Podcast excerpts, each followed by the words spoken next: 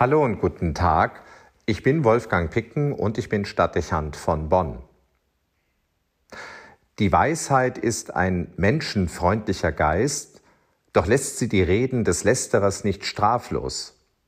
Denn Gott ist Zeuge seiner heimlichen Gedanken. Untrüglich durchschaut er sein Herz und hört seine Worte. Diese Zeilen waren Teil der Lesung, die in der Messe vom heutigen Tag vorgesehen ist. Sie sind dem alttestamentlichen Buch der Weisheit entnommen. Wie so oft ist dieses Dokument der Weisheitsliteratur deutlich und klar in seiner Sprache. Man wüsste kaum sonst, dass so offen von Lästereien die Rede ist. Die meisten dürften sie für eine lässliche Sünde halten, also eher für ein Kavaliersdelikt. Aber wir wissen alle, wie sehr das falsche Zeugnis gegen den anderen oder das abschätzige Wort über einen Dritten Wirkung zeigen kann.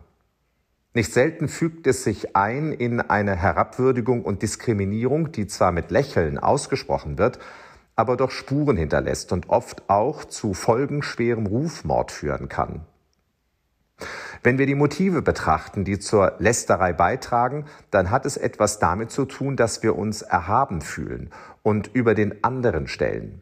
Wir wollen Beachtung finden, weil wir etwas wissen, was andere nicht wussten und die Fähigkeit zeigen, mit treffenden und Schadenfreude und Gelächter erzeugenden Worten die Fehler und Schwächen eines anderen markieren zu können.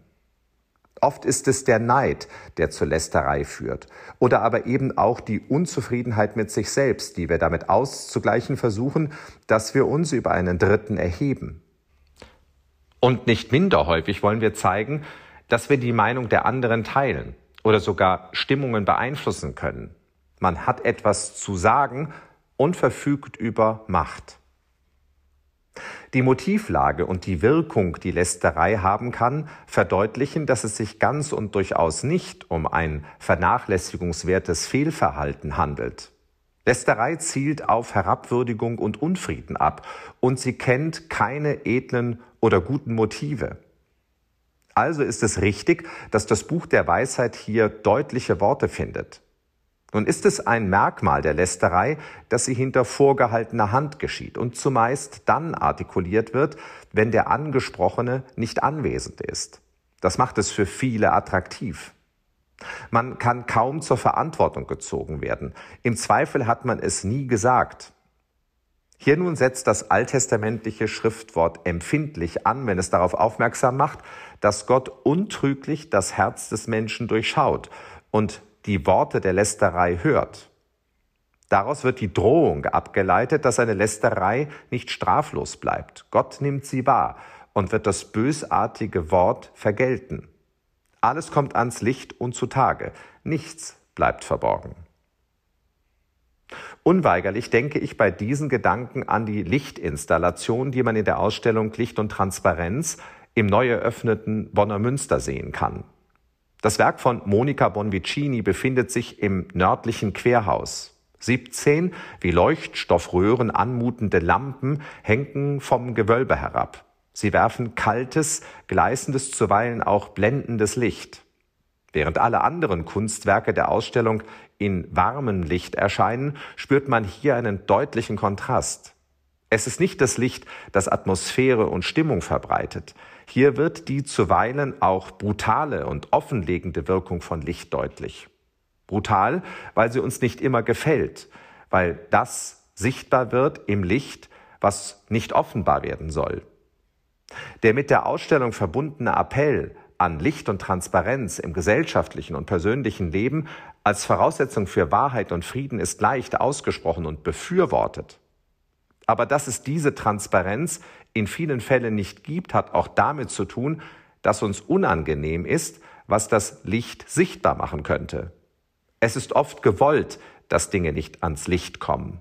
Das bezieht sich auf große Kontexte und alltägliche Kleinigkeiten.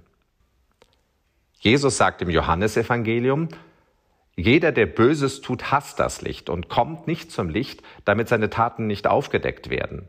Wer aber die Wahrheit tut, kommt zum Licht, damit offenbar wird, dass seine Taten in Gott vollbracht sind.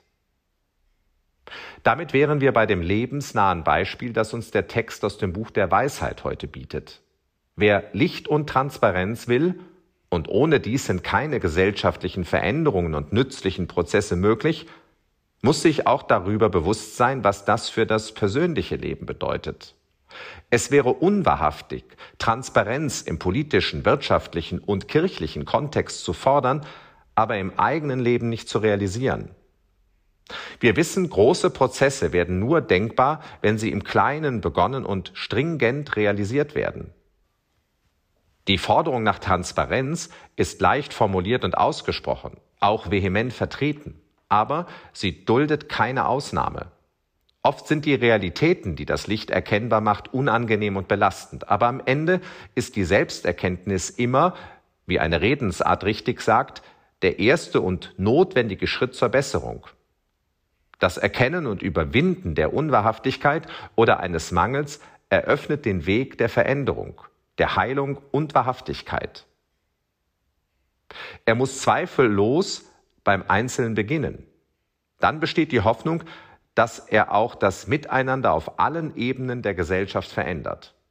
Bis dahin ist es ein weiter Weg, der kürzer wird, wo man ihn persönlich beschreitet. Wolfgang Picken für den Podcast Spitzen aus Kirche und Politik.